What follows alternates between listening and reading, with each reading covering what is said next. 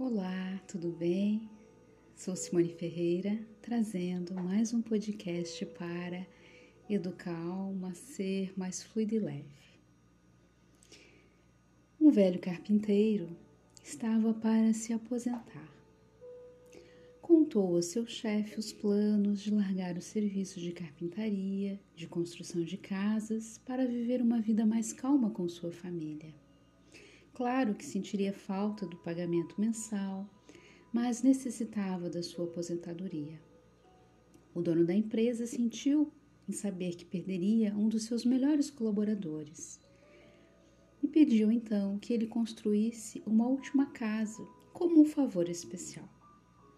O carpinteiro consentiu, mas com o tempo era fácil ver que seus pensamentos e seu coração não estavam no trabalho.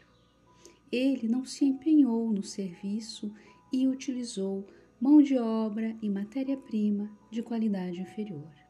Foi uma maneira lastimável de encerrar sua carreira.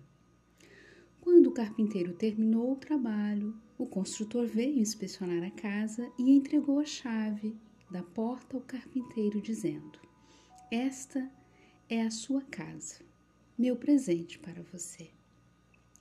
Que choque! Que vergonha! Se ele soubesse que estava construindo sua própria casa, teria feito completamente diferente. Não teria sido tão relaxado. Agora iria morar numa casa feita de qualquer maneira. Assim acontece conosco. Construímos nossas vidas de maneira distraída, reagindo mais do que agindo, desejando colocar menos do que o melhor. Nos assuntos importantes não nos empenhamos.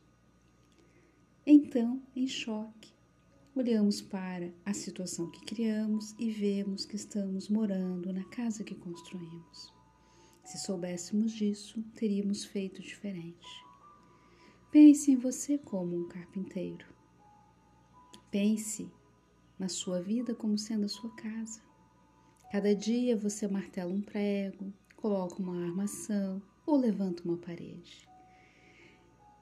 Construa sabiamente.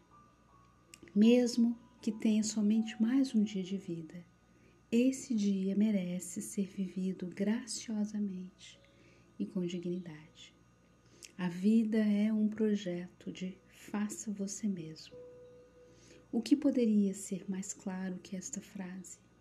Sua vida de hoje é o resultado de suas atitudes e escolhas feitas no passado. Sua vida de amanhã será o resultado das atitudes e escolhas que fizer hoje.